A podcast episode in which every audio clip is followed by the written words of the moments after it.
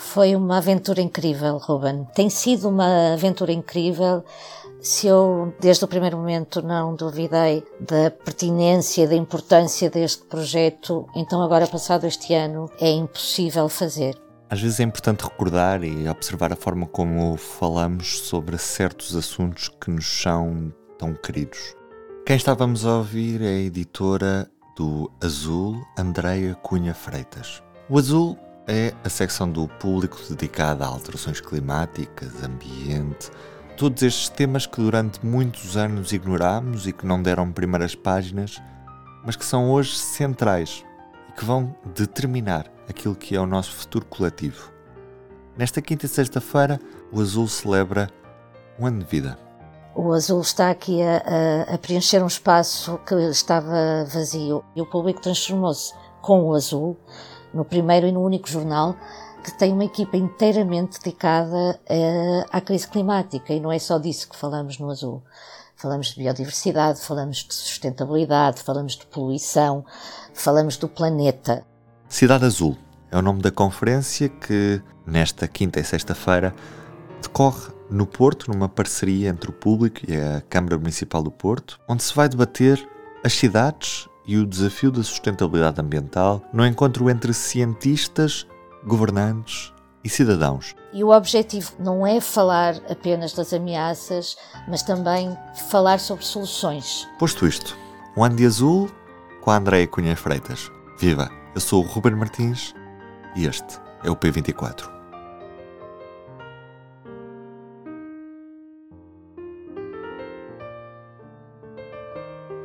Minha terra só via areia. Limpa, linda, uma areia linda. Eu hoje já não digo mesmo, porque a areia que estão a ir buscar à Barra do Tejo, para aqui, não é igual à da Costa da Caparica. Da Costa da Caparica era mais branquinha, mais granulada, mas um granulado muito fino. Hoje é pó. Vocês assinalaram este primeiro aniversário com, também com uma série de, de, de trabalhos sobre a erosão costeira. Porquê é que estamos a olhar para a erosão? Hum, qual é que é a pertinência deste tema e de que forma é que também o, o trataram? Nós resolvemos olhar para a costa, para a vida na costa uh, e para algumas ameaças e também, uh, é importante dizer, para soluções dos problemas que encontramos na costa. Portugal é um país que tem 900 km de costa, já, e eu não posso esquecer-me de falar nas, nas ilhas, nos arquipélagos uh, da Madeira e dos Açores, porque também são Portugal. Um país tão pequenino como nós na Europa, por exemplo, ainda recentemente, estava-me agora a lembrar, ainda recentemente um comissário, comissário europeu do ambiente veio a Portugal e ele chamava Portugal um gigante na Europa. E um gigante no, na Europa exatamente por isso, pela sua frente de mar. Portugal é um pequeno gigante pela sua frente de mar, e, mas temos aqui também muitos, muitos problemas. Uh, temos uma costa a encolher, como se estivesse a envelhecer, não é? Como se fosse uma pessoa que se que vai uh, encolhendo e temos uma série de desafios que temos que enfrentar. E decidimos então fazer uma, um, várias reportagens. Descemos ao longo da costa e, por incrível que pareça, num, num, num país tão pequenino como eu te dizia, uh, encontramos problemas muito diferentes, encontramos coisas muito, muito engraçadas, muito diferentes, mas também encontramos pontos comuns que nos podem ajudar a, a resolver uma série de problemas. Nós ouvimos pescadores em Esposente, nós fomos ao Ovar, onde o mar já recuou 10 metros. Nós estivemos na Figueira da Foz, onde a Patrícia Carvalho nos falou de um mar que isso sim é transversal a toda a costa, de um mar que nunca se cansa e que tem uma força incrível. Tivemos na Costa da Caparica, que era uma cidade que hoje jamais seria eh, construída naquele lugar, como o Nicolau nos contou. Ainda vamos ter uh, mais duas reportagens. Também estivemos nos Açores, como eu te estava a falar, sem esquecer os arquipélagos.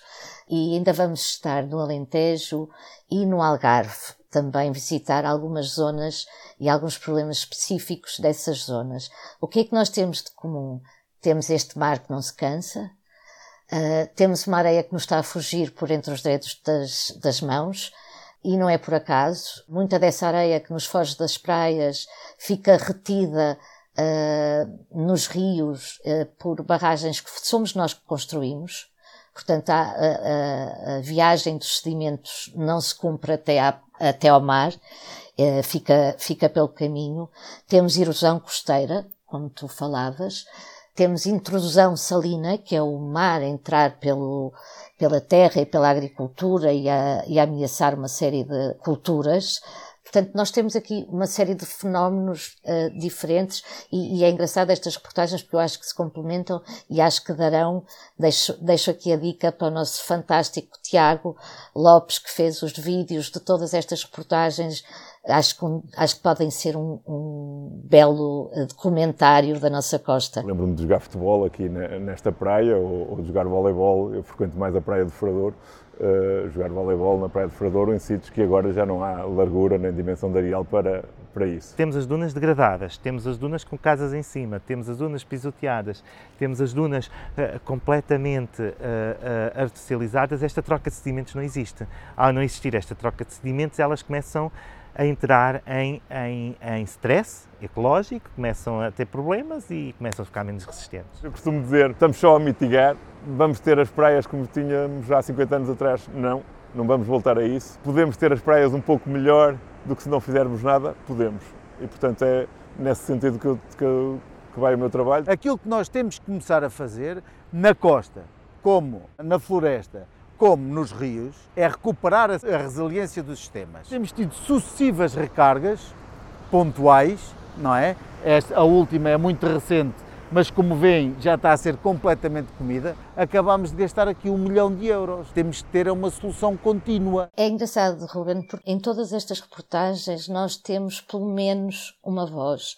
Há um caso ou outro em que temos duas vozes, e essa voz pode ser do investigador, de alguém que mora ali, de alguém que trabalha ali, e no caso de Esposente, são as vozes dos pescadores. São pescadores que estão privados de trabalhar, que estão em terra, porque têm um canal de navegação que é muito perigoso. O estuário uh, acaba por ser uma barra natural, o estuário do rio Cávado fica sujeito ao, ao, ao tempo e às marés, uh, e tem vindo a, a, funcionar como, muitas vezes como uma barreira que deixa estes pescadores em terra. Portanto, fomos, fomos espreitar, fomos vê-los a trabalhar, fomos vê-los em terra, fomos falar com eles em terra, uh, onde nos dizem, por exemplo, que não há ninguém que possa dizer que não ficou encalhado na barra de Esposende. E já de antes a praia, por exemplo, você ia até lá à frente, aquilo era praia. Agora não. A praia está a ser toda comida está a ser toda comida para cá e já nunca mais veio ao sítio aquilo. Tenho orgulho em ser pescador e levo isto com o peito. De ano para ano aquilo está, está ser comido. Você vê aquela onde o mar está a partir, aquilo é tudo seco. É arrebentar em cima da areia. Se tentasse passar agora ali com o barco, estava sujeito a ver o barco, não é? Gostava que me apresentasses o que é que os leitores do público, neste caso os ouvintes do público, porque estamos a falar no podcast, vão poder ver nesta quinta e sexta-feira no Porto, nesta conferência e nestes workshops e tudo o que vai haver né, no âmbito deste aniversário no Azul nesta, nesta quinta e sexta-feira. Ruben, é, é, é uma conferência muito interessante, é uma conferência internacional, vamos ter vários convidados especialistas, vamos falar sobre as cidades uh, que vivem perto da costa, vamos falar de sustentabilidade, vamos ter cientistas, governantes, cidadãos, todos a falar disso de viver junto à costa, com, com tudo o que isso implica. E o objetivo, como te disse no início desta conversa, não é falar apenas das ameaças, mas também uh, falar sobre soluções. Falar das perguntas e procurar respostas.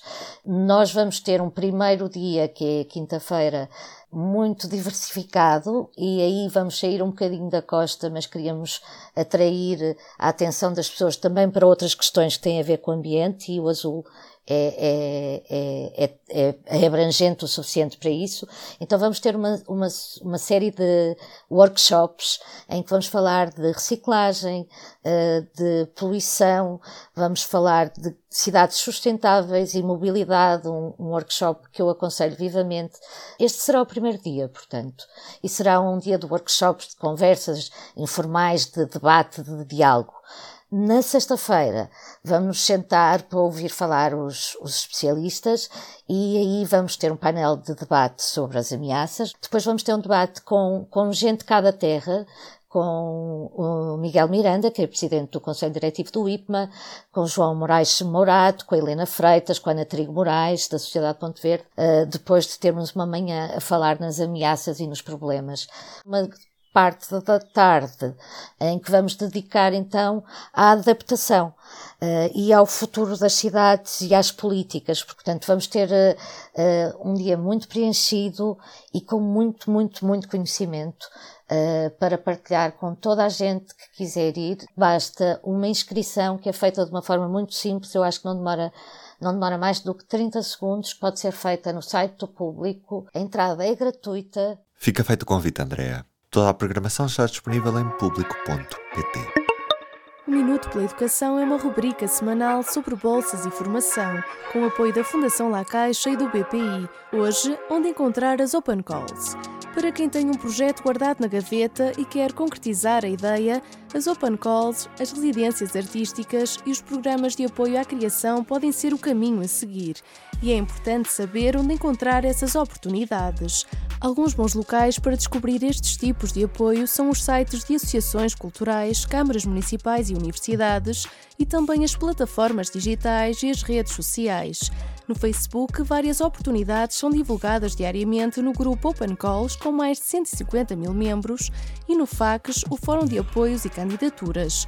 Neste grupo da Plataforma pela Arte, há espaço para anúncios de concursos, apoios e oportunidades de financiamento lançados por diferentes entidades nacionais e europeias e que se destinam a artistas e profissionais da área cultural.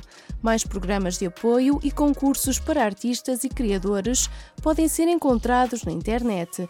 OpenCall Residência Artística são palavras-chave para digitar no motor de busca e em poucos segundos encontrar uma lista de opções. Depois de espreitar os apoios disponíveis, o passo seguinte é escolher a OpenCall mais adequada ao projeto e avançar com a candidatura. Eu sou a Andrea Ferreira Cunha, até para a semana. E ainda há tempo hoje para os destaques da edição do público desta quinta-feira, com a nova lei do tabaco, onde comprar só mesmo nos aeroportos ou tabacarias e o consumo vai ser, mais uma vez, altamente restringido. Inclusive, pode ser possível deixar de se fumar em certas praias. Para saber mais, Está tudo na edição impressa do público e também, obviamente, no site do seu jornal. Nesta edição temos também uma entrevista a Jorge Bacelar Gouveia, o ex-presidente do Conselho de Fiscalização do CIRP, considera que o caso do computador resgatado pelas secretas foi um episódio infeliz, mas defende que é preciso apurar responsabilidades. Já agora, quando falamos em CIRP, estamos a falar do Sistema de Informações da República Portuguesa é a entrevista Público Rádio Renascença. Eu sou o Ruben Martins, Andréa Cunha Freitas esteve aqui comigo. Tenha um bom dia e até amanhã. O público fica no ouvido.